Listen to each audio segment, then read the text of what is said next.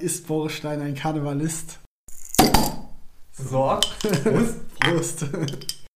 Stand ich in Kaplanstein schon oft im Karnevalsumzug drin, weil ich da mit dem Fahrrad trainieren wollte.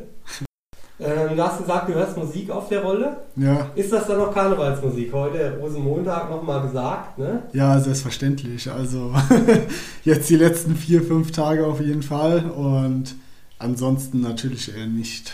Also irgendwann ist dann auch gut, ne? Also ich habe das ja tatsächlich auch für mich entdeckt. Also ich bin ja überhaupt nicht so der Karnevalsmensch, Ja. aber äh, die Höhner-Playlist, so Blüten, Entenkacke und alles ist da rumgeschwommen. Ja. Wenn ich da ein Problem hatte, das ist ja da so ein bisschen Naturschutzgebiet ja. und ich hatte einen Tag, der war nicht so schön, da wurde ich dann mal ordentlich von so einem Schwan attackiert. Ja. Wenn du dann schon das Laktat im Kopf hast, ne? Pünktlich zum Rosenmontag trifft sich das Zweigstirn. In unserer Konstellation nenne ich mich dann mal Lano Renania. Und wir haben auch da den Prinz, Marc Eggeling. Und normalerweise hat er an Karneval immer trainingsfrei. Aber heute, heute hat er extra eine Ausnahme gemacht, beziehungsweise Karneval fällt ja aus. Und da meine einzige Verbindung zu Karneval jetzt nicht unbedingt irgendwelche Umzüge sind, habe ich noch, ich denke da immer an Alkohol. Und da habe ich hier am Rosenmontag extra eine Flasche mit Bügelverschluss. Ah, So, Prost, Prost. Ja, vielen damit Dank. auch äh, das hier sozusagen gebührend würdigen. Ja, das ist natürlich super nett. Sehr aufmerksam. Ähm, du kommst aus Lahnstein, bist 24 Jahre alt und in Lahnstein gibt es drei Karnevalsumzüge und deshalb bist du Karneval sehr affin und bist schon traurig, dass es dieses Jahr ausfällt, oder? Ja, auf jeden Fall. Äh, vor allen Dingen, weil ich Karneval jetzt tatsächlich schon das zweite Jahr am Stück aussetze. Letztes Jahr war ich nämlich im Trainingslager in Girona. Okay. Also hatte ich letztes Jahr ausnahmsweise kein Trainingsfrei. In äh, Spanien gibt es auch Karneval, aber den hast du dann äh, auch ausfallen lassen. Ja, äh, also in Girona war da nicht so viel. Da war, glaube ich, an dem an Rosenmontag eine Demonstration. Okay. für die spanische Unabhängigkeit, äh, für die katalonische Unabhängigkeit. Ja, so ungefähr. Ja, ich jetzt stell dich kurz vor. Also ich habe schon gesagt, dass du aus Lahnstein kommst, 24 Jahre alt bist. Ähm, du bist früher zu, äh, zum Spaß im Verein geschwommen. Sowas gibt es ja eigentlich gar nicht. Ne? Also normalerweise schwimmen alle Leute direkt so leistungsorientiert und nur zum Spaß schwimmt da keiner. Ja, also am Anfang war es gar, gar nicht so ein Spaß, muss ich sagen. Meine Mutter hat uns immer hingetrieben, meine Schwester und mich. Und ja, irgendwann habe ich halt Spaß daran gefunden. Und wir hatten dann schon auch eine Leistungsgruppe, die ist aber eben nicht vergleichbar mit einer Leistungsgruppe wie jetzt beispielsweise in Würzburg oder so. Wir sind dann halt eben zu Gauschwimmfesten gefahren und ja, von daher war es eine Spaßleistungsgruppe, kann man so sagen. Und du bist dann wie oft in der Woche geschwommen? Zweimal. Und dann 2014 hast du deinen ersten Triathlon gemacht. Das war so, dass äh, Markus Fachbach auch in Lahnstein geschwommen ist und Ja. dann gesagt hat, ja, mach doch auch mal einen Triathlon. Und damit bist du dann, warst direkt relativ gut und bist dadurch in das neu gegründete Team Mohrenwirt Nachwuchsteam gekommen. Ja. Und seit 2016 strukturiert Markus auch dein Training. Genau. Und damit konntest du dann im Anschlussjahr ins Pro-Team Mohrenwirt aufgenommen werden. Oder wurdest aufgenommen, wie auch immer. Ja, Deine größten Erfolge, zweimal Sieg, Olympische Distanz Chiemsee, sechster Platz, Geratsbergen, Challenge 2018 und 2019 Frankfurt City Triathlon, dritter auf der Mitteldistanz, genau. Ja. würde ich sagen. Aktuell studierst du in Hagen im Fernstudium Wirtschaftswissenschaften. Auch richtig, ja. Auch richtig, super. Kannst du dich noch daran erinnern, wo wir uns zum ersten Mal gesehen haben? Also unseren ersten Kontakt? Äh, den allerersten Kontakt, also schwierig ehrlich gesagt. Ich könnte mir sogar vorstellen, dass es vielleicht bei uns beim Schwimmen war. Ich weiß es aber nicht, ansonsten hätte ich gesagt im Trainingslager auf Mallorca. Ja, ja ich habe auch, also die wirklich richtige Assoziation, wo wir mehr miteinander zu tun haben, war im Trainingslager in Mallorca, denke ich. Ja. Aber wir haben uns vorher auch schon hin und wieder mal beim Schwimmtraining gesehen und ähm, ich bin dann hin und wieder mal nach Lahnstein zum Schwimmtraining gekommen, weil ihr gute Trainingszeiten hattet oder auch im Winter um Weihnachten rum gut schwimmen konntet. Ja. Und da war es immer so, dass äh, Markus ungern vorgeschwommen ist und äh, du da immer vorschwimmen musstest. Und obwohl das ganze Schwimmbad für euch alleine war, äh, seid ihr auf einer Bahn hintereinander geschwommen. Ja, das. Ich meine, jeder, der den Markus kennt, ne, Grüße, dann äh, der weiß, dass der Markus nie gerne vorgeschwommen ist.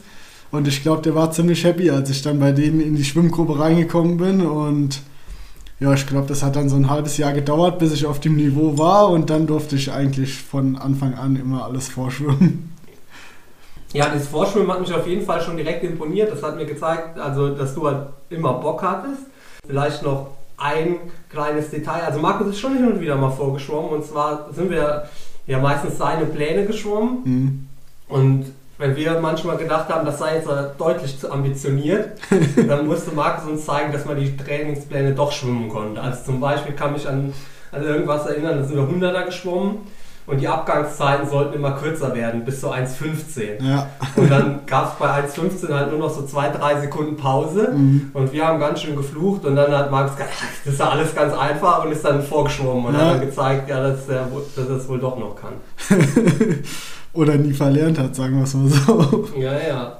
Aber trotzdem vorher immer die ganze Zeit hinten rumgedümpelt. Ja, vielleicht war das der ausschlaggebende Punkt. Der konnte noch so gut schwimmen, weil er immer nur hinten drin geschwommen ist. Ja, das kann sein. Ähm, du hast gesagt, dass wir zusammen 2017 auf Mallorca waren. Wir waren sogar zweimal auf Mallorca in dem Jahr. Das eine Mal Mhm. war dieses kuriose Trainingslager, wo es, das war im Januar, wo wir da in der äh, Wind- und Wetterbucht waren, wo die Mallorquiner zum, zum Wellenschauen hinkommen. Und ich glaube, danach waren wir dann nochmal da, was weiß ich, so zwei, drei Wochen später. Wir waren aber halt dann in Alcudia, da war das Wetter dann auch besser und ähm, da konnten wir dann so ein bisschen trainieren zusammen, wo wir vorher doch eher einfach um den Regen immer einen Bogen gemacht haben und äh, fast, fast äh, alles irgendwie improvisieren mussten. Aber auch da war es so, dass das, glaube ich, so war, du musstest Karneval unbedingt zu Hause sein. Genau. Ja, in dem Jahr war es noch ganz extrem. Das stimmt. nee, also das war schon. Wobei, also eigentlich war das Wetter doch ganz gut, ne? Wenn man so schaut, wir haben halt immer nur für Callas St. Vincenz geguckt, ne? Und da kamst du halt nicht raus, ohne nass zu werden. Ja. ja, das war tatsächlich so. Also Carla San Vincenzo, nur mal kurz zur Erklärung. Das ist, wenn man bei Polenza noch weiter in Richtung ja, Kloster Luck in den Anstieg fährst. Ja, eben nicht in den Anstieg, sondern halt in Richtung äh, Westen halt. Der Anstieg ist ja eher in Richtung Norden. Mhm. Das ist dann da quasi an der Küste. Und man konnte von, wenn man von Alcudia oder Porto Polenza kam, konnte man schon immer sehen, der Regen ist über San Vincenzo. Gibt es noch irgendwas, was du an, an dich an diesen, Training, an diesen zwei Trainingslager erinnerst? Ähm, ja, also an deine Stimmung. so, Also ich kann mich noch erinnern, ähm, wir sind ein bisschen früher als du abgereist. Du warst dann, glaube ich, noch mit der Caro in der Wohnung irgendwie zwei oder sogar eine ganze Woche länger. Und ähm, wir haben uns ein Zimmer geteilt. Und ich habe dir nur noch viel Spaß gewünscht. Und du, also von dir kam eigentlich nur noch am Arsch. Du hast dich umgedreht und dann geschlafen. Ich weiß nicht, ob du dich da noch dran erinnern kannst, aber das ist mir auf jeden Fall immer im Kopf geblieben. Ja, mir ist auf jeden Fall im Kopf geblieben, dass du uns äh, mit Jugendbegriffen äh, verwöhnt hast und äh, oder in Jugendsprache eingeführt hast und ich wusste, dass wir die Woche, die ich dann noch da war, da hatten wir Taco Wetter. Vielleicht so. war das dann auch nur, ähm, vielleicht war das auch nur, ist das auch nur Lahnsteiner Platt, aber das hatten wir dann danach. Also wir hatten zwei Wochen Regen, während Marc da war und die eine Woche, wo wir dann, wo ich dann alleine da war, beziehungsweise mit Caro, da hatten wir gutes Wetter. Ja, und Dschungelcamp haben wir geguckt. Das weiß ich auch noch. Ja, und ich weiß, dass du Experte im Dschungelcamp warst und äh, ich äh, weder jemanden kannte, der im Dschungelcamp ist, noch was überhaupt. Also klar, ich wusste, man muss da irgendwelche äh, fiesen Sachen essen, Mhm. aber mir war jetzt nicht klar, was äh, wie die Spielregeln sind, sagen wir mal so. Ja, ja, ich konnte euch ja einweisen. Ja. Und äh, letztes Jahr schien es dann so, als ob bei dir alles in Richtung Vollprofi geht, wenn ich das so, wenn ich so deine, deine Historie so ein bisschen verfolge. Also du, Ja, du hast das Studium, hast was anderes mit einem anderen Studium angefangen, studierst dann Fernstudium jetzt in Hagen, hast auch deinen Beruf so ein bisschen, also Beruf in Anführungszeichen, hast einen Aushilfsjob gehabt, den hast du dann abgebrochen, um mehr Zeit zu haben, um Sport zu treiben. mhm. Warst äh, zweimal im Trainingslager schon im Januar, Februar. Jo, und dann kam Corona und äh, dann war nicht mehr so viel mit trainieren, oder? Äh, doch. Also, ja, ich weiß auch nicht. Also bei mir war die ganz, also das ganze Jahr über sogar noch äh, die Motivation voll da. Und ist es auch immer noch. Also ich hatte eigentlich trotz Corona nicht einmal irgendwie, dass ich irgendwie gesagt habe, ach, die Einheit lasse ich jetzt mal weg, weil ist eh nichts dieses Jahr. Ja.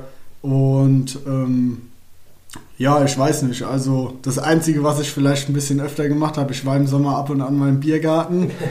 Aber ja, wenn keine Wettkämpfe sind, ist das, denke ich, auch mal erlaubt. Und, äh, aber vom Training her haben wir das ganze letzte Jahr voll durchgezogen. Vielleicht auch einfach deswegen, weil ich halt auch einfach nur jung bin. Und ähm, ja, die Trainingsjahre gehen ja auch nicht verloren. Ne? Also vielleicht kann man sich ja einen kleinen Vorsprung verschaffen. Ich Ja. weiß es nicht. Ja, ich hätte jetzt an der Stelle gerne ein bisschen rumgejammert. Und zwar, das ist ja so.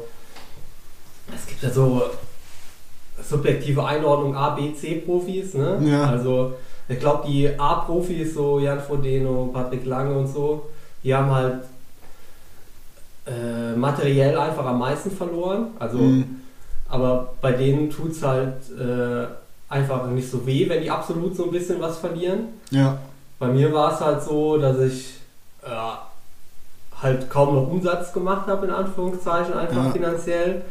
Und dann gibt es so die C-Profis, wo der, klar, die trainieren auch viel, aber die haben meistens noch Studium oder, oder irgendwas nebenher ja, und äh, hätten sich jetzt quasi auf das konzentrieren können oder sie geben es halt komplett auf. Ne? ja, Äh, und bei dir war es eher so, dass du dich halt dann mit deinen Defiziten so ein bisschen beschäftigt hast. Ne? Also du Ja. bist, glaube ich, also bist und läufst im Moment ziemlich viel. ja, ja, kann man so sagen.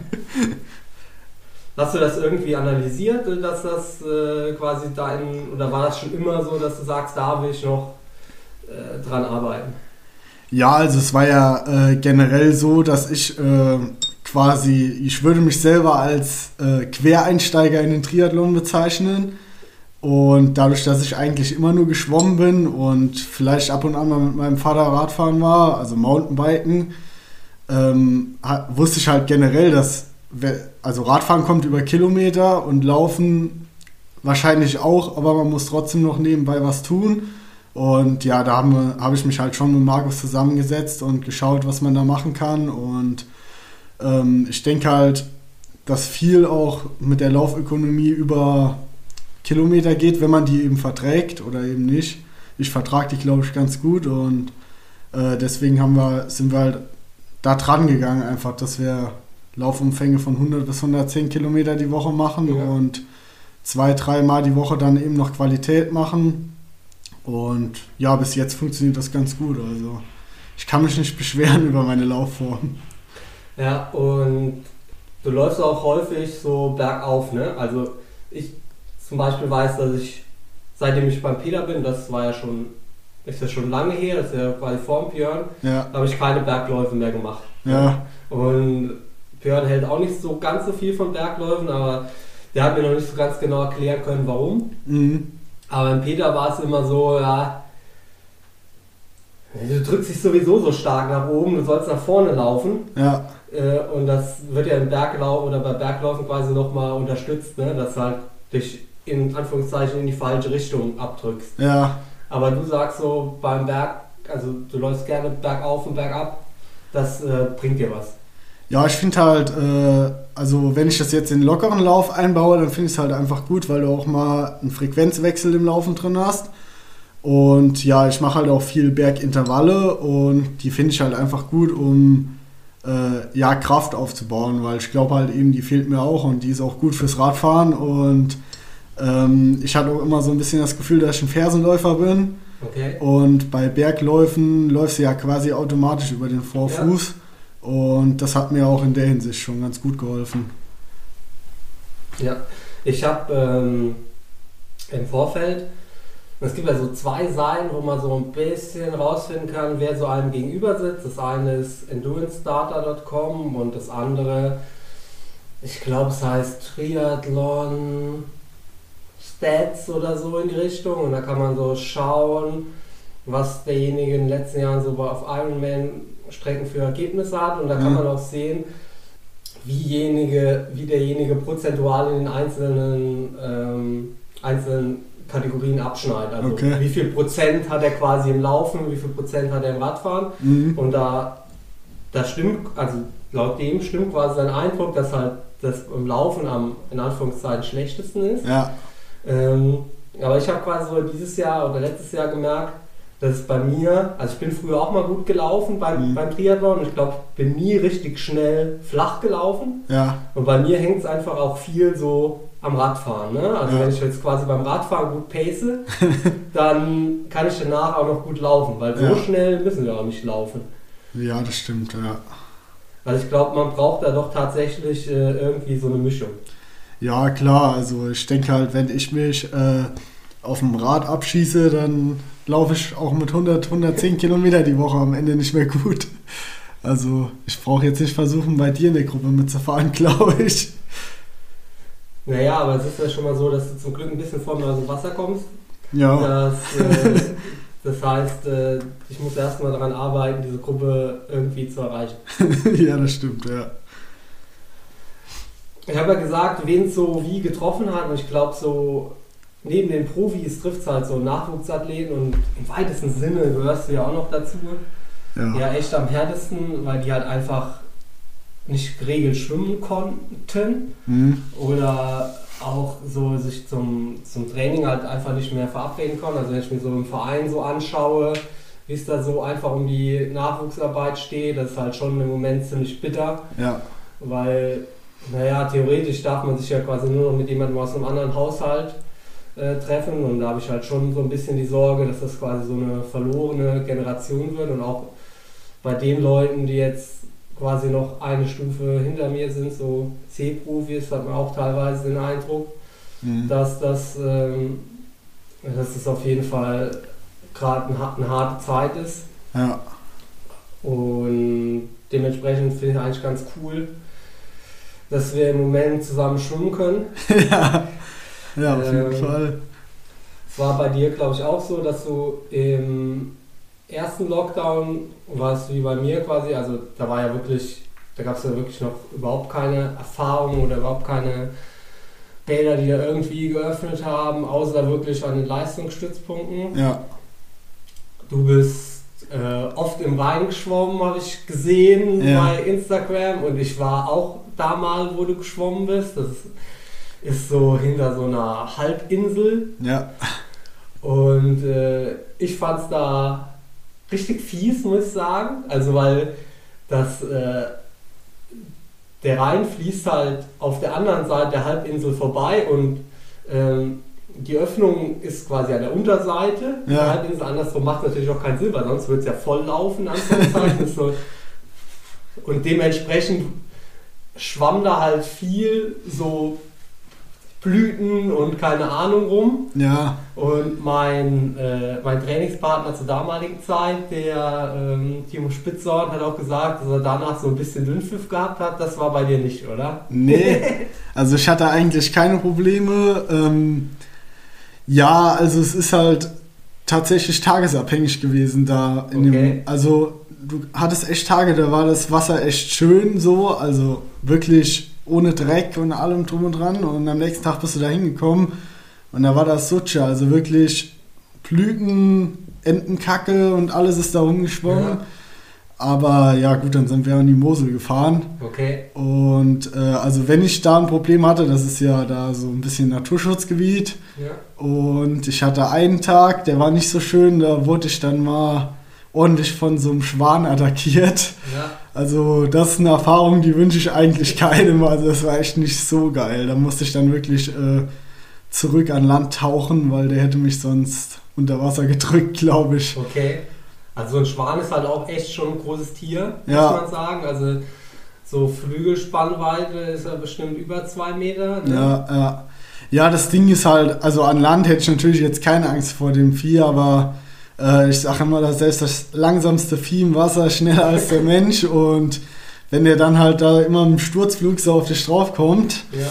ja, ist nicht so schön. Also das war keine spaßige Situation in dem Moment. Ja, also ähm, so Schwäne habe ich schon hin also an Land habe ich auch schon mal so einen wütenden Schwan gesehen, das war auch nicht so schön. Aber bei mir auf der Laufroute jetzt die letzten Jahre nicht mehr, aber die Jahre vorher war es so, dass da auch so ein Greifvogel gebrütet hat. Mhm. Und äh, wenn man da dann morgens der Erste war und der Greifvogel noch, ähm, noch in vollem Saft stand, Mhm. dann kam der auch dann äh, mehrmals auf einem zugeflogen. Ja.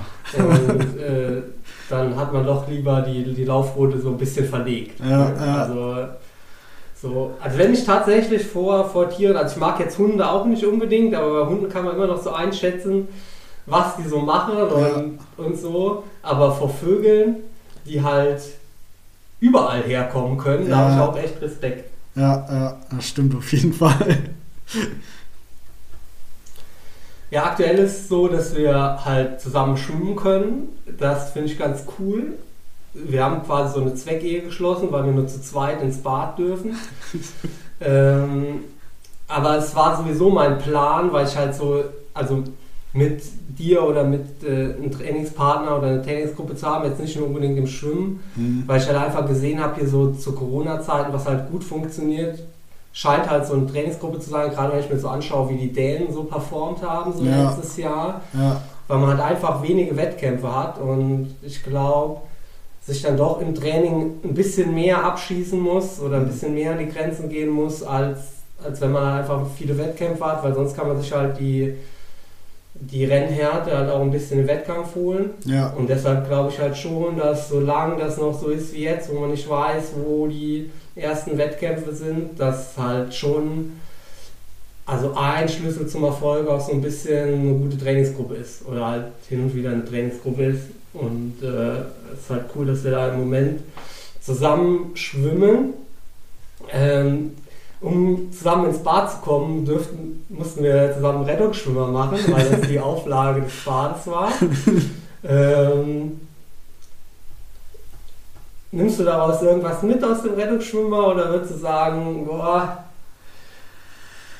Äh, ja, also was heißt, äh, schwimmtechnisch nehme ich da jetzt natürlich nichts mit, aber ähm, ich denke, es ist gar nicht mal so schlecht, sowas einfach mal zu haben und ich habe sogar schon darüber nachgedacht, in den zwei Jahren wieder zu verlängern. Aber ja, gut.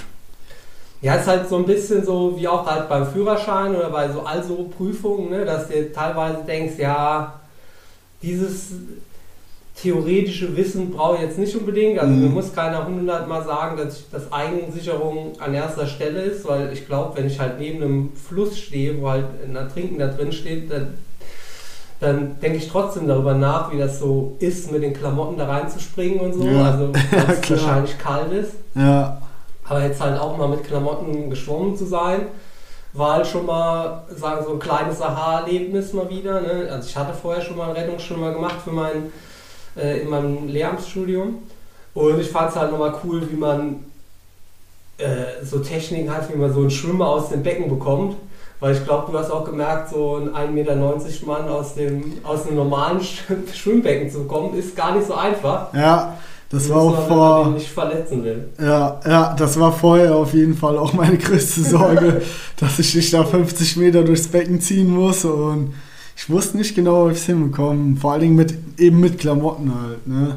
Das ist halt das Schwierige, weil da habe ich auch erstmal ein bisschen blöd geguckt, als wir mit den Klamotten ins Wasser gesprungen sind und die sich dann erstmal schön vollgezogen haben. Es war gar nicht mehr so einfach. Ja, und äh, worauf die halt auch immer so ein bisschen Wert legen, ist, dass man äh, das Ganze ohne Schwimmbrille macht. Das ist für Ja. mich so als Kontaktlinsen, Brillenträger, so dass ich halt kaum was sehe dann im Wasser. Mhm. Und ähm, da habe ich mir vorher dann schon zwei, dreimal angeschaut, wo denn der Ring liegt, Ach so, damit ich auch in die richtige Richtung tauche. ja, den habe ich ja erstmal nicht gefunden. Ja. Weil ich, ich finde halt, wenn du halt immer mit Schwimmbrille schwimmst, Mhm. dann siehst du halt kaum, wo du so, also kannst dich unter Wasser echt kaum orientieren. Ja, ja, das stimmt. Einmal war auch mein Schwimmtrainer mit, der Christian Hein, der ist so ein Pacing-Fanatiker, der sagt mir dann immer, wie schnell oder wie langsam jetzt der erste 25er oder der, das erste Viertel, das zweite Viertel und das dritte Viertel und das vierte Viertel gibt es auch noch war. und ähm, ich bin auch so ein Pacing-Typ und mir ist schon auch im Wettkampf immer, immer wichtig oder ich hasse es einfach, überholt zu werden. Ne? Also es kann jemand grundsätzlich schneller sein wie ich, das finde ich okay, aber wenn quasi jemand vorne wegschwimmt, äh, also wenn ich an jemand vorbei schwimme, laufe, Rad fahre und der überholt mich wieder zurück, dann kriege ich, äh, krieg ich echt die Krise und das hat mir echt nochmal so vor Augen geführt, es gibt eigentlich nur zwei Teile vom, von der Strecke, die so entscheidend sind und das ist quasi das erste Viertel Mhm. und das dritte Viertel. Ja, Alles andere ist total egal. Du darfst im ersten Viertel, du darfst halt es nicht übertreiben ja. und im dritten Viertel musst du hart sein.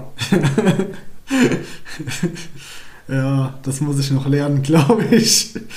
Aber das trifft ja quasi auf alles mehr oder weniger zu, oder? Also das trifft ja auch auf auf jeden Fall auf mein Monsterzeitfahren zu, Ja.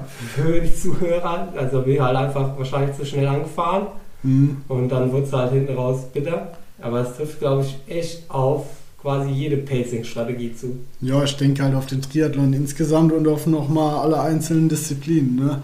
Also, wenn du im Schwimmen vorne auf den ersten 100 Metern nicht dabei bist, dann bist du halt erstmal raus. Ne? Ja. Und dann pendelt sich eh so ein Tempo ein. Ne? Genau, und das ist halt eben, das denke ich, das Besondere am Triathlon, ne? dass halt, du schwimmst ja den, die Schwimmstrecke, schwimmst ja nicht konstant schnell, Ja. sondern du schwimmst ja voll an. Ja, Und das macht ja quasi jedes Pacing zunichte.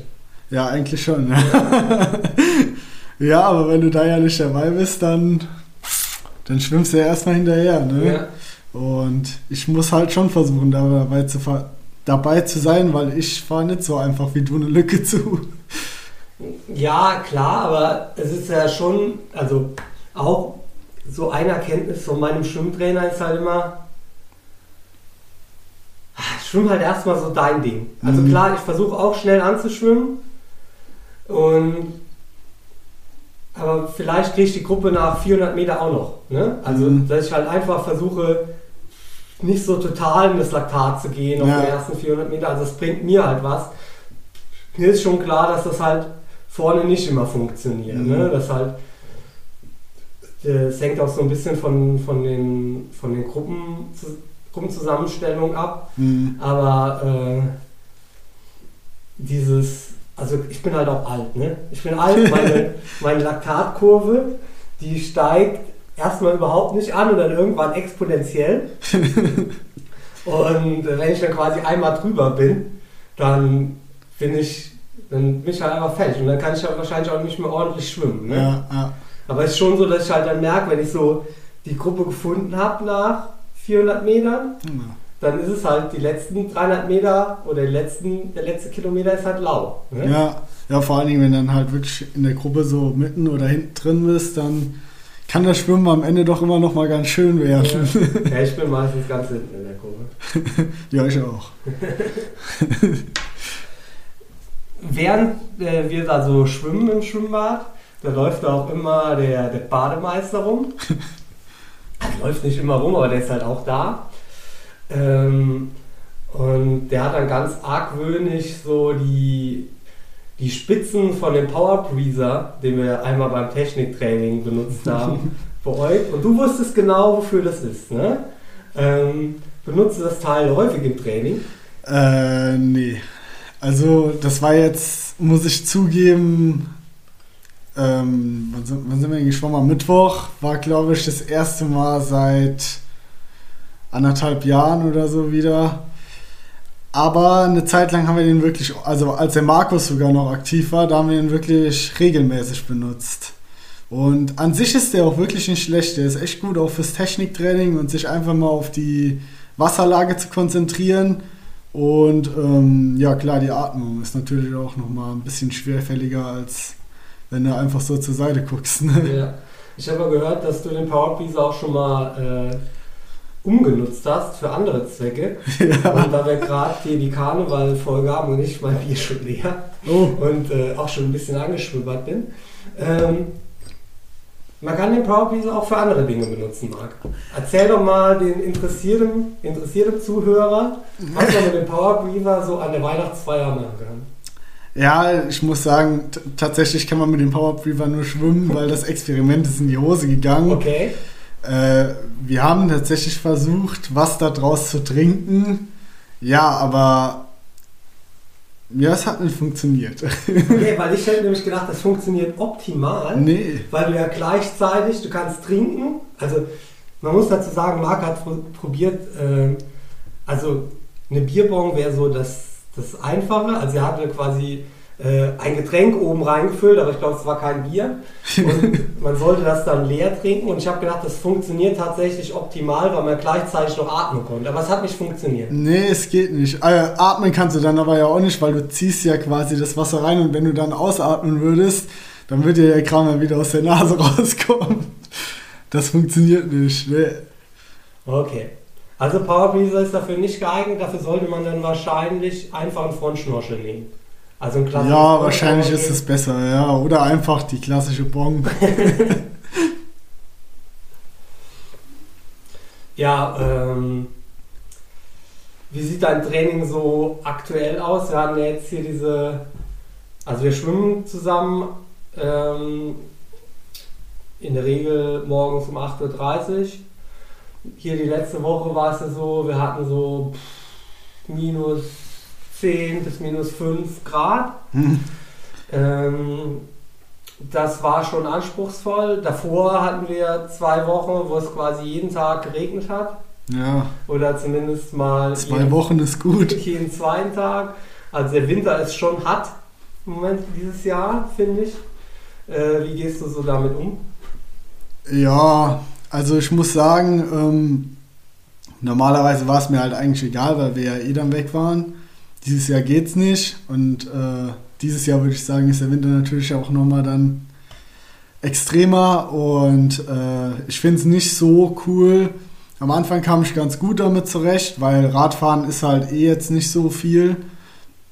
So sieben bis acht Stunden die Woche. Das kann man dann auch irgendwie auf der Rolle machen. Aber äh, ja, jetzt gerade bei den Minustemperaturen, ich finde, Laufen geht halt immer. Das ist im Regen jetzt auch nicht so schlimm. Aber bei den Minustemperaturen, jetzt am Samstag, da glaube ich minus 6 Grad, da hatte ich so ein bisschen Tempoläufe. Äh, das hat dann am Ende doch ein bisschen in der Lunge wehgetan. Ja. Also es war nicht mehr so geil. Aber ansonsten ist eigentlich alles so recht entspannt. Ja, bei dir war es glaube ich auch noch so, ich habe jetzt schon mehrmals erwähnt, dass du in Lahnstein wohnst. Hm. Dass da durch das Hochwasser du halt auch nicht richtig, also zumindest mal nicht deine normalen Laufrouten laufen konntest, ja. weil, weil da das Wasser stand. Ja, das kommt nur erschwerend hinzu, das stimmt. Also die Motivation ging dann irgendwann so langsam ein bisschen runter und dann kam noch das Hochwasser und dann war es eigentlich fast rum. Ja. ähm, ich war halt auch die letzten Wochen echt viel auf äh, Swift. Ich habe da ein pro Account bekommen letztes Jahr, als diese Swift-Rennserie äh, startete. Und vorher war es halt eigentlich nur so, dass ich, ja, Rolle, ja, fahre ich halt ein oder zweimal die Woche, ja, schon zweimal die Woche in der Regel. Aber dieses Jahr war es halt echt oft. Mhm. Ähm, ich gehe halt schon ganz gerne raus, weil ich finde das halt einfach, also es ist halt schon das Radfahren, was ich liebe. Ja. Also, dass man halt einfach so die Gedanken so ein bisschen schweifen lassen kann. Wenn man auf der Rolle fährt, dann klar, ich könnte mir jetzt nur den Swift-Bildschirm angucken, aber das kann ich nicht zwei Stunden lang. Ja. Also habe ich entweder einen Podcast an oder schaue irgendwie einen Film Hm. und dann steige ich quasi von der Rolle und bin halt so ein bisschen bedröhnt von, von dem, was ich mir da so angeguckt habe. Aber es ist halt jetzt nicht so quasi dieses Entspannte. Ne? Also es ist nicht so, man, man kommt da halt nicht nach Hause, in Anführungszeichen, man ist ja sowieso zu Hause, wenn man auf Swift fährt, aber man ist dann halt dann nicht so, ja, irgendwie, dann kann man, also ich kann da einfach schlechter runterfahren. Ich kann da trainieren, ist okay und ich mache es auch tatsächlich für so intensive Einheiten gerne, aber es ist für mich einfach ein anderes Radfahren und ähm, halt einfach nicht der Grund, warum ich jetzt Rad fahre. Ja, nee, absolut. Also vor allen Dingen, du guckst ja, also ich kann zum Beispiel keinen Film gucken, ich höre dann halt eben nur Musik. Und dann guckst du halt gezwungenerweise schon fast die ganze Zeit auf dem Bildschirm und ich fahre dann tendenziell auch eigentlich immer einen Tick zu hart, weil, ja, ich weiß nicht, also da bin ich schon, dann, dann ölst du noch die ganze Zeit da rum, alles voll und also ich fahre auch lieber draußen. Ich bin immer froh, wenn ich dann auf den Crosser komme oder so. Ja, ja ich habe, äh, also mein Vaseline-Verbrauch ist halt auch unglaublich hoch, weil, also wenn ich halt so schwitze, Ja, dann muss ich mir in den, muss ich mir da unten irgendwas hinschmieren, weil, weil das halt einfach sonst so, ja, einfach halt nicht geschmeidig in Anführungszeichen. Das habe ich halt draußen nicht, draußen ist halt alles trocken mhm. äh, und ja, das ist halt einfach echt unangenehm. Ähm, und eine zweite Sache habe ich festgestellt, ich glaube, ich weiß jetzt auch, warum die ganzen Leute, die so viel auf Swift fahren, diese Gottesanbeterinnen-Haltung auf der Rolle haben. Ähm, das heißt, diese, also nicht auf der Rolle, sondern beim Radfahren, also die, die Hände so relativ weit oben, ja, weil, ähm, also wenn ich meinen Ventilator einstelle und ich stelle den auf meinen Multifunktionstisch, AK äh, Bügelbrett, dann schießt er mir zwar kalte Luft so ins Gesicht, Mhm. aber meine Hände werden warm. Und wenn man jetzt die Hände noch nach oben nimmt, ne, Ja. dann hat man die auch schön in, der- in der kalten Luft. Ja, ich glaube, das ist äh, quasi so, so ein, äh, ein, ein Grund, warum viele diese Gottesanbeterinnen gut finden, weil die dann nämlich oben auch noch äh, ähm, kalte Hände bekommen, in Anführungszeichen. Das habe ich ja tatsächlich auch jetzt beim Laufen oder so, also merke ich beim Laufen halt auch. Ähm, es gibt so ein Ding, mit dem ich echt schlecht umgehen kann, das sind kalt, äh, zu heiße Hände. Mhm. Also das ist ja im Winter auch immer so, ne? Du läufst los, hast kalte Hände und Ja. dann werden die heiß, ja. aber wenn, ich kann das echt schlecht ertragen, wenn die Anführungszeichen zu heiß werden. Mhm. Ja. Nee, also bei Tempoläufen ziehe ich die dann auch irgendwann aus. Ähm, du hast gesagt, du hörst Musik auf der Rolle. Ja. Ist das dann noch Karnevalsmusik? Heute Rosenmontag nochmal gesagt, ne? Ja, selbstverständlich. Also jetzt die letzten vier, fünf Tage auf jeden Fall und ansonsten natürlich eher nicht. Also irgendwann ist dann auch gut, ne? Also ich habe das ja tatsächlich auch für mich entdeckt. Also ich bin ja überhaupt nicht so der Karnevalsmensch, Ja. aber äh, die Höhner-Playlist so, in der- so in der letzten in der letzten Stunde oder in der letzten halben Stunde auf der Rolle äh, versetzt mich dann doch meistens noch in ganz gute Stimmung. Also, Ja, das ist es. Das ist einfach gute Laune Musik, ne? Ja, verrückt fand ich halt auch zu hören. Letzte Woche hat äh, Andi Dreitz erzählt, dass er bis jetzt halt einmal auf der Rolle war dieses Jahr. Echt? Ähm, aber der fährt, der trainiert halt auch einfach ganz andere Umfänge. Ne? Also er ist halt so ein äh, fährt am Ruhetag 60 Kilometer Rad. Oh. Und äh, das ist dann halt, das ist halt einfach schon hart. Also ich war jetzt am, am Sonntag Radfahren. Das war, glaube ich, also ich fand, das war der erste Tag, der jetzt so ging seit einer Woche. Ne? Mhm. So, vielleicht so leichte Minusgrade. Die Sonne schien ja sowieso. Ja. Ähm, das war schon ganz schön, aber ich kann mir halt echt nicht vorstellen, so bei minus 10, minus 5 Grad längere Einheiten draußen zu fahren. Ja, nicht länger als eine Stunde. Dann bist du durch. Also, das könnte ich auch nicht. Ja, ich habe da jetzt noch so. Ich bin halt schon mittlerweile echt gut ausgestattet durch Skinfit einfach. Ähm, ich habe so Fäustlinge, ne? Ja, Da wird man halt echt spät kalt an den Händen. ja, Und ähm, ich habe mir jetzt auch noch so beheizte Socken gekauft. Das heißt, Äh, kalte, Füße, kalte Füße habe ich auch nicht mehr. Das ist halt nur noch im Gesicht beziehungsweise beim Atmen. Ne? Das ist Ja. halt quasi so mein, mein Ding. Mm, Wir haben uns dann, oder ich habe mich auf jeden Fall schweren, schweren Herzens dazu entschieden, nach langem Hin und Her doch jetzt ins Trainingslager fahren zu wollen. ähm, das war nicht so eine ganz so einfache Entscheidung, weil auf der einen Seite denke ich mir halt, es ist halt, man weiß halt, also die, der, die Sprachregelung ist ja, nicht notwendige Reisen soll man unterlassen. Ne? Und es ist halt immer die Frage, ist das eine notwendige Reise? Ich habe für mich beschlossen, dass es eine notwendige Reise ist, wenn Wettkämpfe irgendwann stattfinden. Und ich hoffe halt einfach, dass Wettkämpfe stattfinden. Ähm, und bei mir ist es einfach so, ich habe nach Daytona gemerkt, wenn ich nicht genügend Umfang trainiere, dann bin ich halt einfach nicht konkurrenzfähig. Ne? Und ich muss halt im Jahr, muss ich halt irgendwann mal ordentlich trainieren. Und ich glaube, es wäre vor Daytona für mich auch wichtig gewesen, nochmal viele Umfänge zu fahren. Das ging halt auch nicht richtig, weil ich zu Hause war, in Anführungszeichen. Vielleicht hätte ich da schon ins Trainingslager gemusst. Aber ich glaube, so in der Saisonvorbereitung ist halt nochmal wichtiger, ein bisschen mehr auf die Umfangsschiene zu setzen. Und deswegen habe ich mich dann ähm, entschieden, dieses Trainingslager zu machen, was jetzt nächste Woche losgeht auf Lanzarote. Es ist auch die Idee, dass man gegebenenfalls mit einem Trainingslager dieses Jahr durchkommt, was halt auch nicht normal für mich ist. Normalerweise muss man sagen, du hast ja schon erwähnt, letztes Jahr warst du im Januar schon zweimal oder Anfang Januar und Ende Januar in Februar hinein.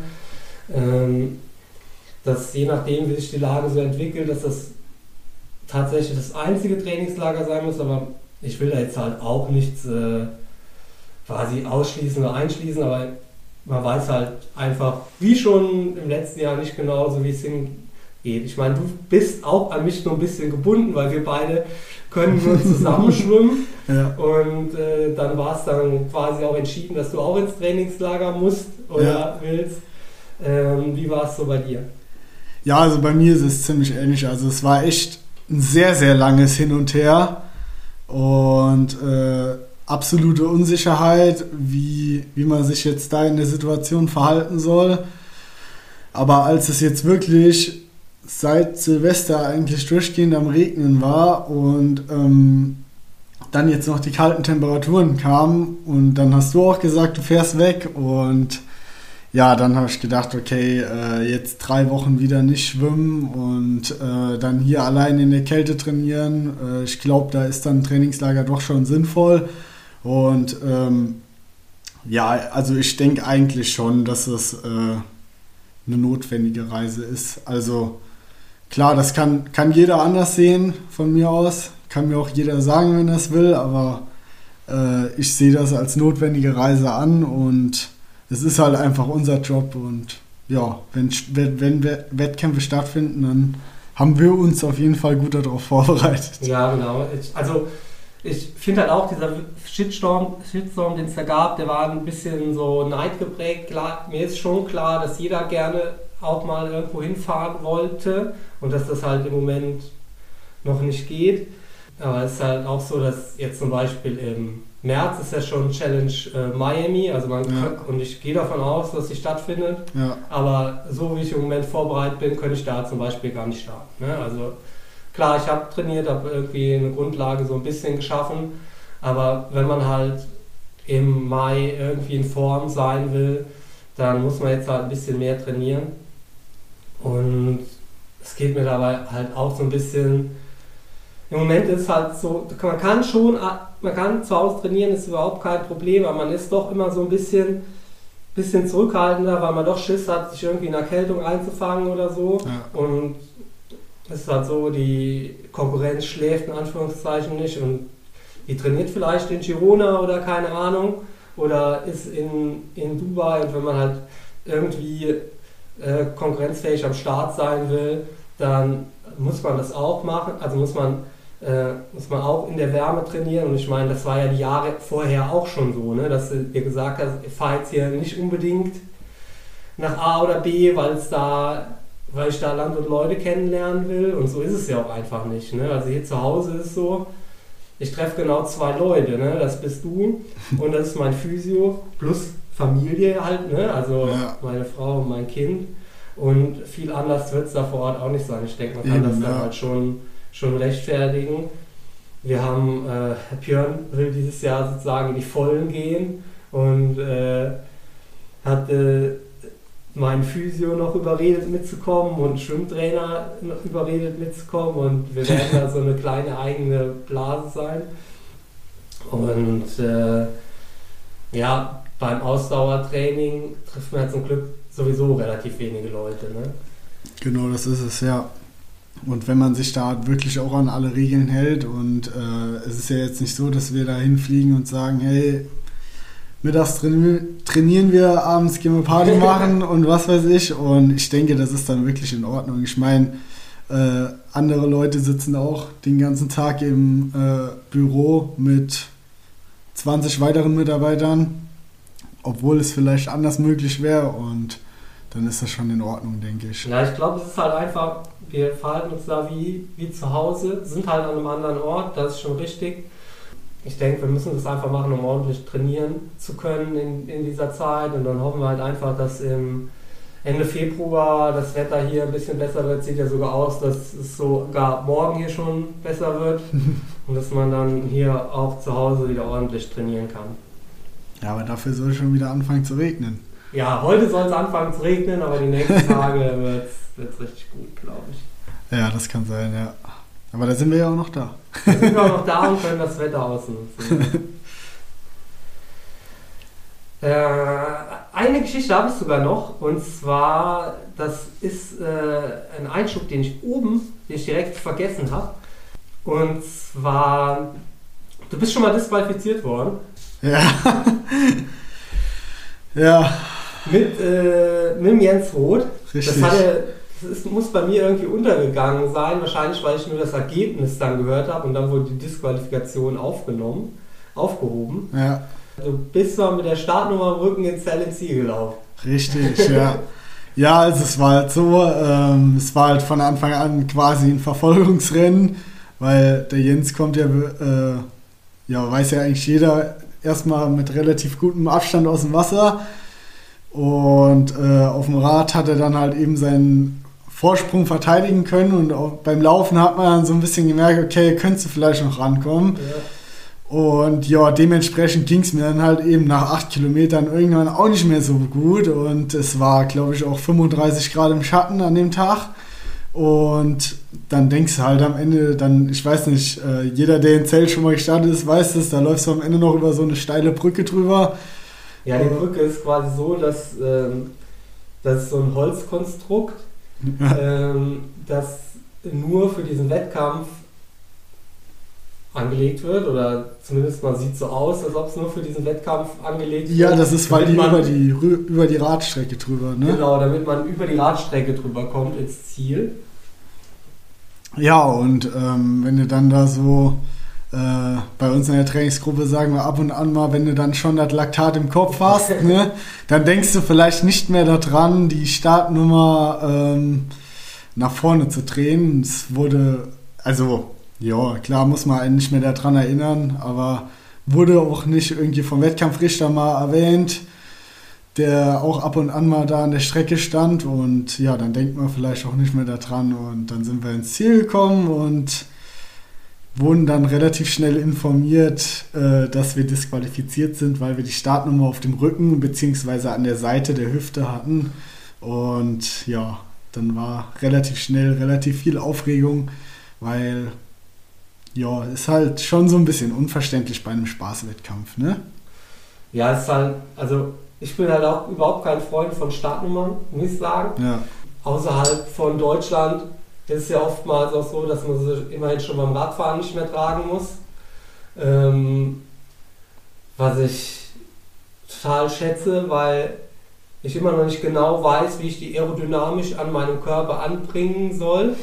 Ich habe bei meiner alten Startnummer von Sebi mal gesehen, dass er die mit, mit Tape hinten behandelt hat auf der Mhm. Rückseite, damit die halt eben nicht so, nicht so durch die Gegend flattert, aber es ist halt furchtbar, wenn du halt ja, du gehst auf die Bahn oder in den Windkanal und dann bindest du dir so eine Startnummer um, die dann im, im Wind rumflattert. Das finde ich schon furchtbar. Ja. Und gerade beim Radfahren ist es halt einfach so, dass du die Startnummer, die hast du ja auch noch mindestens einmal am Rad und einmal am Helm, vielleicht sogar öfter. Ja. Und äh, das finde ich halt echt schon fast eine Gängelung. Und dann beim Laufen, da finde ich, da nervt sogar noch mehr, Ja. weil die halt einfach immer da vorne so rumbaumelt. Und je nachdem, wie viel Werbung der Veranstalter da machen will, hat man auch ganz gerne mal so ein DIN A4-Blatt da vorne. Ja. Ja, wenn du halt dann mit diesem DIN A4-Blatt ordentlich laufen willst, dann, dann rutscht die halt auch schon mal zur Seite. Ja. Aber nochmal zu diesem, in Zell zum Beispiel, da, da finde ich das halt schon okay, ne? Das ist halt ein kleiner Wettkampf, wo halt alle Leute, wo halt man nicht unbedingt vielleicht von außen erkennen kann, ist das jetzt ein Athlet oder Zuschauer, ne? Ja, dann, ja. dann ist das schon irgendwie okay. Aber jetzt nehmen wir mal große Rennen oder halt, was weiß ich, in Daytona, in Hawaii oder so, wo du auf einer abgesperrten Strecke bist, wo sonst keiner ist. Da denke ich mir, ja, es könnte halt auch schon ein bisschen professioneller aussehen, wenn man vielleicht die Startnummer auf der Schulter hat. Hat man sowieso meistens auch, Ja. ne? also jetzt in Zellen nicht, aber das wäre ja auch, also ich glaube nicht, dass es unbedingt größerer Aufwand ist, so äh, aufklebbare Nummern zu haben oder so. Ja, haben die ja bei den Weltcuprennen auch, Alter. Ja, ja. Ich finde es halt echt. Ja, also es sind schon so ein paar Dinge, also ja, die Regelung versteht man dann manchmal nicht. Ja, es, ähm, ich glaube, diese Rückenregelung in Deutschland beim, beim Radfahren ist tatsächlich, damit man im Straßenverkehr als, äh, als Teilnehmer des Wettkampfs irgendwie erkannt wird. Aber äh, man hofft ja sowieso, dass die Straße irgendwie abgesperrt ist. Ja, eigentlich schon. Und auf der Laufstrecke sowieso. Bevor die AB-Frage kommt, darfst du noch Fragen stellen. ja, ähm, ist jetzt, das, die erste Frage ist ein bisschen blöd, weil du hast die quasi schon beantwortet, schon öfters. Ich wollte eigentlich fragen, ist Boris Stein ein Karnevalist? Aber Nee, Boris Stein ist kein Karnevalist. Ähm, zu diesem Ding in Lahnstein wollte ich noch dazu sagen, also warum wir Lahnstein, warum Lahnstein so berühmt für Karneval ist, ja, weil die drei Umzüge haben. Die haben drei Karnevalsumzüge, Lahnstein muss man dazu sagen, für den, der es jetzt noch nicht kennt, aber jetzt bald wird es jeder bestimmt googeln, der diesen Podcast hört. ähm, die haben so 20.000. 20.000 Einwohner, haben drei Karnevalsumzüge und äh, an Karneval bin ich oft zu Hause, weil man da halt nicht, äh, in, also sagen wir als Profi da eher nicht ins Trainingslager fährt, weil halt die ganzen Age-Grouper ins Trainingslager fahren, da wird es halt teuer, Mhm. teurer und ähm, dementsprechend bin, stand ich in Lahnstein schon oft im Karnevalsumzug drin, weil ich da mit dem Fahrrad trainieren wollte.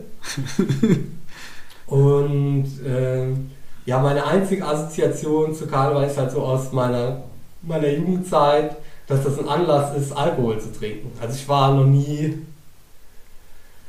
ja, ich war auch schon mal so auf Karnevalssitzungen, aber jetzt nicht, äh, ich glaube, ich war dann schon nicht mehr verkleidet. Okay. okay, ja, das. Wie ist das denn bei dir? Jetzt erzähl mal, was so ein Karnevalsprinz an Karneval macht. Ja, Also jetzt an normalen Karneval. Also du hast hier zum Beispiel die Möglichkeit, dreimal zum Umzug zu gehen. richtig, ja. Samstag, Sonntag und Dienstag, oder? Richtig? Ja. Nee, nee, nee, Samstag, Montag und Dienstag. Mo- Rosenmontag ist der Umzug. Okay. Aber es gibt ja noch viel mehr. Also es beginnt ja schwer Donnerstag quasi und äh, ja, am schlimmsten war es eigentlich noch so in der Schulzeit, wo wir uns dann alle schon morgens getroffen haben und ja, dann wird halt schon von morgens 7, 8 Uhr gefeiert und freitags ist dann äh, im Nachbarort äh, Braubach äh, Nachtumzug und danach ist dann eine Afterparty im Zelt. Samstags ist dann halt eben der Umzug, wo du dann schon mit dem Fahrrad drin standest. Und danach gibt es dann meistens äh, in der Stadthalle eine Schlagerparty. Und ähm, Sonntag, sonntags geht es dann oft morgens mit dem Zug nach Osterspey. Da ist dann der nächste Umzug. Okay. Und da gibt es dann auch wieder eine Afterzug-Party. Und Rosenmontag und Dienstag sind dann die großen Umzüge in Lahnstein. Also Samstag der Umzug in Lahnstein ist ein Kinderumzug. Der geht irgendwie 20 Minuten oder so. Und Naja, da stand ich aber schon mal eine halbe Stunde drin, dafür, dass der nur 20 Minuten ja, das ist, weil der so wenn langsam geht. nee, und äh, ja. Normalerweise nimmt man alles mit, aber das ist dann schon, äh, seit ich den Sport mache, immer ein bisschen dünner geworden. Und wie gesagt, dann letztes Jahr eben, ja, war ich dann in Girona und habe mir dann erzählen lassen, dass es gut war. Ja, ap apropos immer dünner geworden. Ähm, du warst auch äh, TuS Koblenz-Fan, oder? Oder bist es immer noch? Ja, Fan Und- bin ich immer noch. Ja. Fan bist du immer noch. Und äh, das ist so, glaube ich, auch so eine Angel-Szene, oder? Bist du auch so zu Auswärtsspielen gefahren und Ja.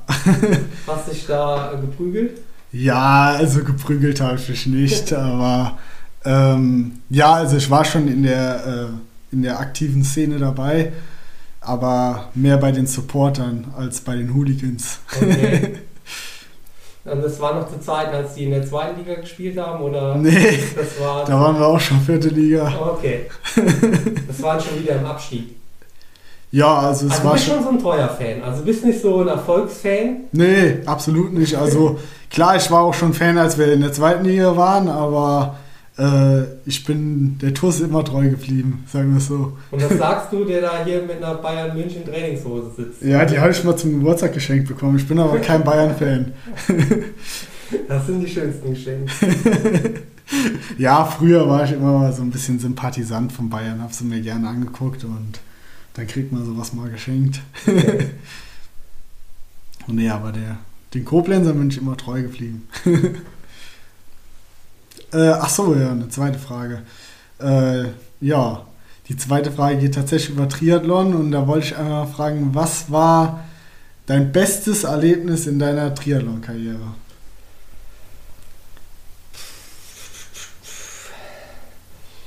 Ja, ich würde schon sagen, dass mein bestes. Also, wenn man wenn es mit Tom Brady sagt, und ich meine, das ist jetzt das geflügelte Wort, das beste, das beste Ergebnis ist immer das nächste, was kommt. Also, mein nächstes Rennen, das wird das Beste, das ist ganz klar. Oder mein nächster Ring, der, der, ist, der, der ist mein wichtigster. Ja, Ähm, und rückblickend würde ich sagen, dass für mich halt Kalmar ziemlich wichtig war, weil ich halt einfach nach zwei Verletzungsjahren nochmal mir zeigen konnte, dass es halt theoretisch kann, wenn, wenn alles funktioniert. ja, Und dementsprechend bin ich halt auch jetzt ganz guter Dinge, auch wenn das letzte Jahr so ein bisschen durchwachsen war, einfach weil ich halt auch viel ausprobiert habe, dass ich, wenn ich halt gut durchkomme, dass ich halt immer noch konkurrenzfähig bin. ja, Und dementsprechend ist halt einfach das nächste Rennen, das wird das Beste wieder, weil ich einfach noch, also im letzten Jahr habe ich halt einfach gemerkt, wie sehr mir Rennen fehlen. Hm, und dementsprechend brenne ich halt noch für, für Triathlon oder wenn man dieses noch immer dazu hört, hört sich das immer schon an, als wäre ich schon auf Abschiedsturnier. ähm, deswegen, nee, habe ich einfach gemerkt, wie wichtig mir das ist und Kalmar war quasi mein, das, das Ding, dass ich halt weiß, ich kann es noch und jetzt will ich das halt ganz gerne nochmal konstant über ein paar Jahre zeigen, weil halt einfach ich letztes Jahr, glaube ich, auch gemerkt habe, dass mir halt einfach die Konstanz im Training, das hat er dann irgendwann, das kam halt dann irgendwann wie ein Bumerang zurück. Klar, ich Ja. habe diese ultra vielen Trainings, also ultra vielen Trainingsjahre, also da brauche ich mich halt jetzt auch nicht so hoch hinstellen. Also da gibt es Leute, die haben mehr Wettkampfjahre als ich Trainingsjahre und die sind immer noch dabei. ja. Aber das ist halt einfach, auch wenn du verletzt bist, geht das halt nicht unbedingt weg. Also ich konnte quasi auch mein, von meinen Lebenskilometer profitieren und letztes Jahr hat es vielleicht so ein bisschen zurückgeschlagen, dass halt Mhm. einfach, man einfach gesehen hat, ja, da hat es dann, dann doch irgendwie gefehlt. Und ich glaube halt einfach, wenn, wenn halt jetzt die Konstanz wieder ins Training reinkommt, dann, dann wird das nochmal geil. Und ja, stimmt. Dementsprechend will ich halt einfach sagen, dass im Moment für mich halt einfach das wichtigste Ergebnis Kalmar war, weil ich halt einfach weiß, ja, also ich kann noch schnell und da konnte ich ja sogar nochmal zeigen, dass ich tatsächlich auch nochmal, also ich hätte nie gedacht, dass ich so in Anführungszeichen locker unter acht Stunden irgendwo, irgendwo komme. Ähm, das heißt, dass ich halt auch flach kann, was ich halt vorher auch nicht wusste. Ja, ja, das war schon beeindruckend. Aber wie gesagt, der, der nächste Wettkampf, der wird, der wird der beste. Ja, dann hoffe ich, dass ich da dabei bin.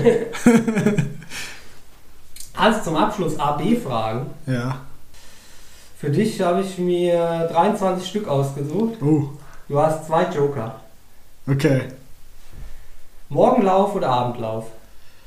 Abendlauf, Laufband oder Regenlauf? Regenlauf, Laufband oder Rolle? Rolle, Rolle oder Regenfahrt?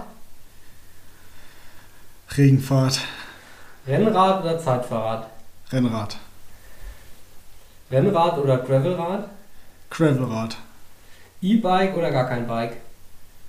E-Bike, Fuschel oder Lahnstein? Lahnstein, Mallorca oder Kanaren? Mallorca, Mallorca oder Lahnstein? Lahnstein, Kaffeestopp oder Tankstellenstopp? Kaffeestopp, 10 Minuten Intervall oder 1 Kilometer All Out?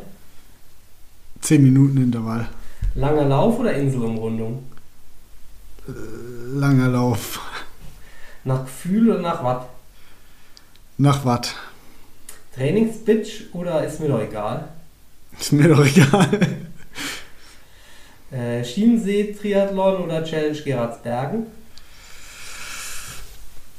Challenge Gerardsbergen, Laufrekord oder Fastest Bike Split? Laufrekord, Effizient oder großer Motor? effizient, Vier oder sechs Zylinder? 6, Tempolimit oder Richtgeschwindigkeit? äh, Tempolimit, Verletzt oder Zweiter? Zweiter, Drafting oder Werbung für Brian 13? oh, Joker, Das waren alle 23 Fragen. ah, Hast du ja deinen Joker gut aufbewahrt.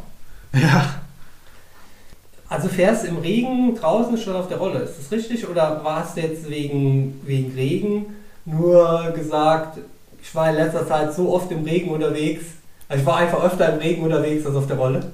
Ähm, ja, nee, also es kommt halt immer auf die Temperaturen drauf an. Also ich sag mal, wenn es jetzt 50 Grad hat und ein bisschen regnet, dann habe ich mittlerweile doch schon ganz gute Klamotten, dass ich sage, ich gehe lieber mit dem Crosser ein bisschen rausfahren, als dass ich mich jetzt da irgendwie zwei Stunden auf der Rolle rumquäle.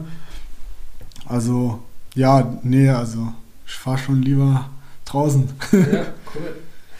Ähm, und du hast deine Liebe fürs Gravelrad ausgedrückt. Du hast dir ja letztes Jahr eins besorgt und Ja. bist damit fleißig unterwegs. Kannst du mir die Faszination noch mal ein bisschen näher bringen? Weil ich bin, also ich hatte vor, ich glaube mein, mein zweites oder drittes Rad war ein Crosser. Das ist natürlich kein Gravelrad, das ist mir schon klar. Ja, Ähm, aber ich bin dann mittlerweile wieder eher aufs Mountainbike umgestiegen. mhm.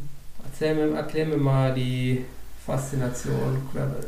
Ja, also ich bin halt ein Riesenfan davon, weil äh, du fährst halt auf Asphalt nicht 10 km/h, obwohl du 200 Watt fährst oder so oder 250 und du kannst halt einfach dem Verkehr aus dem Weg gehen. Also ich finde halt der Verkehr hier generell oder fast überall außer in Spanien ist halt katastrophal geworden. Die Leute, die Autofahrer, die haben gar keinen Respekt mehr den Radfahrern gegenüber und so kannst du halt, also zum Beispiel bei uns am Rhein nach Osterspey äh, auf dem Radweg mit dem Gravelbike rausfahren und dann fährst du halt links in den Wald rein und wir haben halt eine super schöne Gegend auch einfach äh, mit Waldautobahnen und so.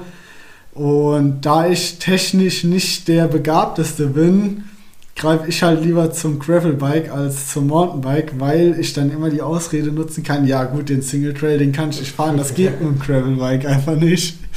Und ähm, nee, ich finde, das, das Rad, das macht halt einfach Spaß und äh, ja, kann ich eigentlich echt nur jedem empfehlen. Ja, also ich kann halt die diese, diese Einschätzung vom Verkehr kann ich halt auch vollkommen unterschreiben und da sind wir ja noch privilegiert, weil Mhm. wir halt dann fahren können, wann halt wahrscheinlich wenig Verkehr ist, ne? also können vormittags fahren und trotzdem kommst du auf jeder dritten Fahrt immer wieder in eine Situation, wo du denkst, warum überholt mich dieser Idiot jetzt Mhm. wieder so eng?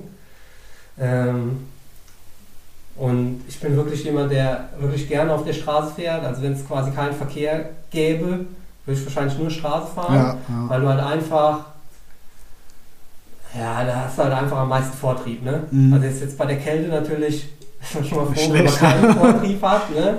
Aber wenn du halt einfach immer zügig fahren kannst, bin ich halt schon echt ein Freund davon, viel auf der Straße zu fahren. ja, Und äh, ich bin habe gesagt, dass ich eher der Mountainbiker bin. Und meine Erklärung ist halt, oder meine Ausrede ist halt, dem 29er, da rollte es auf der Straße auch noch ganz okay. Also es rollte jetzt ja, nicht geil. stimmt, ja.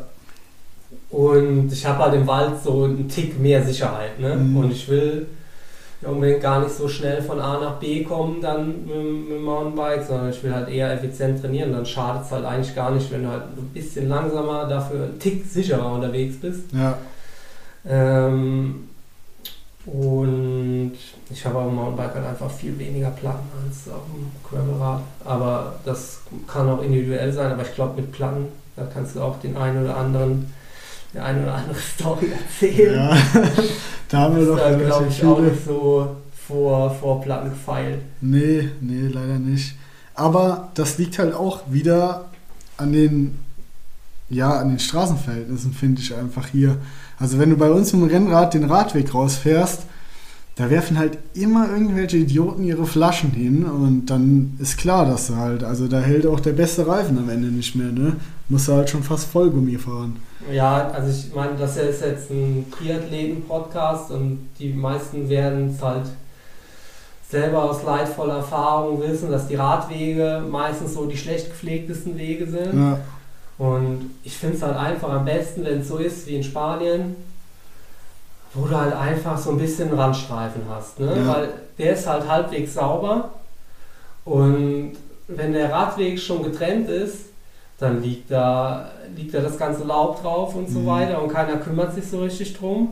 Und ich muss schon Radwege einfach, weil es halt entspannter ist. Aber ich kann halt auch verstehen, wenn, wenn Leute halt keinen Bock haben, auf diesen, diesen Wegen zu fahren, die halt einfach halt für, ein Rennrad gemacht sind. ja, ja absolut. Nee. Also kann ich auch voll, voll nachvollziehen. Und nur das Ding ist halt hier, das wird, also in Deutschland würde es nicht funktionieren mit den Brandstreifen. Ich meine, wir haben das an der Mosel, ne? Und da wirst du trotzdem fast alle 10 Minuten abgeräumt. Ja, aber das ist an der Mosel, glaube ich, schon anders, weil es halt nur auf einer Seite einen Randstreifen gibt. Ja gut, das stimmt auch wieder, ja. Und Mosel ist halt auch so, das fahre ich eigentlich nur im Winter und nicht am Wochenende, Hm. weil da dann einfach, das ist halt so ein Radfernweg in Anführungszeichen. Und dann, wenn du da halt mit 35, 40 unterwegs bist und die Leute fahren da mit 20, jetzt mit dem E-Bike fahren die auch mit 25, Hm. dann hat man da halt auch so seine Hindernisse. Ne? Ja, nee, ich fahre gar nicht mehr da. Chiemsee-Triathlon oder Challenge Gerardsbergen? Abschiedsfrage. Ja. So dein, deine zwei Dinger, wo du sagen würdest, das ist so, das, das sind, glaube ich, so deine Erlebnisse, oder? Ist Ja. Das, kann man das so stehen lassen? Ja, nee, auf jeden Fall. Also ich denke, das sind beides Locations, wo ich mit meine besten Rennen abgeliefert habe. Und warum ich mich auch für Challenge Gerardsbergen entschieden habe, ist auch eher so ein bisschen äh, persönlich emotional, weil ich dort äh, bei einer, ja, bei einer Homestay-Familie untergebracht wurde, zu denen wir jetzt seit, seit drei Jahren echt einen guten Kontakt pflegen und uns auch trotzdem noch jährlich besuchen und alles. Okay, cool. Und das ist wirklich der einzige Punkt, warum ich sage, Challenge Gerardsbergen ist äh, für mich schöner als Chiemsee, weil Chiemsee ist auch ein wahnsinnig, wahnsinnig geiles Rennen. Und ähm, auch wie die Athleten dort vor Ort behandelt werden. Also da bekommst du wirklich auch alles am Chiemsee. Und die zwei Rennen, die, also die kann ich echt nur jedem mal auf den Rennkalender schreiben, wenn Chiemsee denn überhaupt noch stattfindet. Okay, steht das äh, auf der Kippe oder wie? Ja, wegen Corona, ja. Ja, ich meine, klar, dass es dieses Jahr auf der Kippe steht, weil wieder alles auf der Kippe steht, aber Äh, nee, ich glaube also generell äh, wegen Corona finanziell haben die, Ja. glaube ich, jetzt dann eben so ein bisschen Probleme. Ja, ich, also das habe ich halt auch schon gehört, dass halt viele Veranstalter sich sagen, wir haben jetzt, also es gibt ja quasi drei Arten von, von Triathlons, muss man, muss man sagen. Es gibt Mhm. quasi Vereinstriathlons, sowas wie, ja, im weitesten Sinne Zell an der Mosel, sowas wie Montabaur veranstaltet. Ähm, die haben sicherlich auch Auslagen, wenn die was organisieren Mhm. und auch schon Auslagen gehabt. Und äh, ich denke, sowas wird es aber halt weiterhin geben, was es, weil es halt einfach von den, von den Helfern abhängt. Ne? Mhm. Also die, der Hauptaugenmerk nehmen, oder die Hauptaufgabe, Organisationsaufgabe, übernehmen irgendwelche ehrenamtlichen Leute und das ist wichtig für den Triathlon, weil da halt quasi der, der Nachwuchs herangeführt wird oder die Leute, die den Triathlon zum ersten Mal machen. Und dann gibt es so die, die dritte Kategorie, bis ich zur zweiten Kategorie komme, überlege ich Ja. das kurz noch. Das ist quasi so Ironman Challenge, die halt vielleicht ein bisschen mehr Rücklagen irgendwie gebildet haben oder halt eine große Institution hinten dran haben. Und dann gibt es die, die zweite Kategorie, die halt auch, die dann halt schon nicht mehr von ehrenamtlichen Leuten Mhm. organisiert wird, sondern von, von Leuten, die das als Beruf machen. Und die haben halt je nachdem nur noch einen Schuss frei. Also Ja. das muss halt dann jetzt entweder, ich, so wie ich es verstanden habe, muss das halt jetzt, der nächste, das nächste Rennen muss halt einfach stattfinden. Ja, ne? ja. Also sie müssen halt jetzt überlegen, kann das Rennen dieses Jahr stattfinden oder nicht? Oder Mhm. muss ich halt noch ein Jahr warten? Und Ja. das ist halt, glaube ich, im Moment halt echt bitter. Und ja, da kommen wir, da können wir vielleicht auch noch den Bogen zu Lanzarote ziehen, weil ich glaube, das ist halt auch das Ding, was, was viele Profi-Triathleten im Moment rumtreibt. Es muss halt dieses Jahr irgendwie funktionieren. Ne? Ja. Also es muss halt, muss halt dieses Jahr irgendwelche Rennen geben, äh, damit man das weiter rechtfertigen kann. Also bei mir ist jetzt finanziell nicht unbedingt so angespannt. Das ist jetzt schon nicht toll, aber es ist okay. Aber es geht halt einfach darum, ich muss es halt auch von meiner Familie rechtfertigen können, dass es ist halt einfach ein Ego-Trip. Ne? Also ich Mhm. gehe nie samstags oder sonntags äh, mit, meiner, mit meinem Kind oder meiner Familie spazieren, weil ich mich schonen muss. Mhm. Also weil ich regenerieren muss, trainieren muss, was auch immer. Und äh, wenn dann aber ein Jahr lang keine Wettkämpfe sind und ich trotzdem trainiere wie ein Idiot, dann, äh, dann fällt, mir, fällt mir das schwer, das halt einfach zu rechtfertigen. Ja, äh, ja, absolut. Ja, aber nur negativ wollen wir jetzt auch nicht enden. äh, ich gehe noch mal in meiner Liste durch, vielleicht finde ich da noch was Positives. zu diesem, zu diesem Trainings-Bitch-Ding, ne? Also, die, wie war das denn so am Anfang, als du beim, beim Markus da eingestiegen bist? Du hast, ich habe ja schon gesagt, dass du so, du hast zwei Jahre Triathlon gemacht Mhm. und dann hat er erst dein Training gemacht, aber du hast halt auch schon immer bei uns mittrainiert, ne? Ja, Ähm, zumindest beim Schwimmen hatte ich das Gefühl, dass die Trainingspläne jetzt nicht unbedingt für dich gemacht waren. Sondern das, Mhm. also ich glaube, es tut beim Schwimmen jetzt nicht so weh. Ne? Mhm. Ähm, und wenn ich mich nach Mal auf Mallorca erinnere, war das auch so, dass du beim Laufen auch immer eher mitgelaufen bist und, und man dich dann eher bremsen musstest. ja, Das war auch eigentlich in dem Trainingslager beim Radfahren so, dass der Markus dann gesagt hat, Marc, du musst jetzt nach Hause fahren und äh, du warst dann jetzt not amused. ja. Wie war da so dein Selbstbild? Hast du da trainiert, weil es gerade, weil du gedacht hast, das ist jetzt für mich gut? Oder hast du da trainiert, also jetzt war das eher so kurzfristig gedacht, also oder war das eher so, ja, daraus kann ich so viel mitnehmen, dass mich das langfristig weiterbringt. Weißt du, was ich meine? Also Ja. es gibt ja quasi, ich habe jetzt entweder Bock auf diese Einheit, Mhm. weiß zwar, dass mich die gegebenenfalls total abschießt, Mhm. ähm, aber ich will jetzt zeigen, dass ich das kann. Ja. Oder war es eher so, ja, das bringt mir auch langfristig was? Ja, ich denke, das war so eine Mischung aus beiden. Also ich meine, äh, das ist ja jetzt doch schon noch so, ja, ich sag mal am Anfang von meinem sportlichen äh, gewesen und ja, ich, ich hatte halt auch einfach keine Ahnung, habe da oder vertraue auch weiterhin noch voll und ganz auf den Markus sein Wissen und ähm, ja, wenn du dann halt äh, mit Profis unterwegs bist, ich meine, da warst du dabei, da war der Michi dabei, da war der Markus dabei, die Caro war, ja, die Caro war, glaube ich, auch ja. dabei. Alle mit Ironman-Podien und Ironman-Siegen und ja, da willst du dann schon irgendwie auch zeigen, okay, ich bin jetzt hier nicht die Lusche, der äh, nach zwei Stunden nach Hause fährt, nur weil ich keine Langdistanz mache. Aber ich habe auch gedacht, weil es war ja zu dem Zeitpunkt einfach auch viel Grundlage, dass ich gedacht habe, okay, ich brauche die Kilometer auch einfach, weil ich habe die einfach nicht. Und von daher kann mir das auch langfristig was bringen. Ja, ja aber es ist ja schon so, dass ich sagen würde, wenn man damals hast du ja eher olympischen Sprint gemacht. Ja.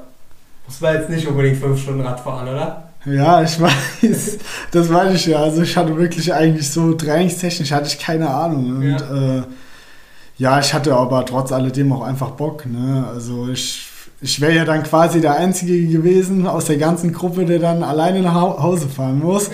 Und dann sitze ich alleine daheim rum und alle kommen dann nach Hause von der Tour und sagen, oh, war wieder richtig gut und so. nee, das wollte ich, das wollte ich dann auch nicht auf mir sitzen lassen, dass ich dann nach Hause fahre. Und ich denke, es war jetzt auch für, für die zukünftigen Trainingslager doch trotzdem auch ganz gut. Also man ist die längeren Touren schon mal gewohnt. Ja, also das war halt auf jeden Fall, nachdem ich dich beim, beim Schwimmen schon, nachdem du beim Schwimmen schon immer der Vorschwimmer warst und dann auch noch beim Radfahren, die nach Hause wolltest, das war schon immer ziemlich beeindruckend. ja.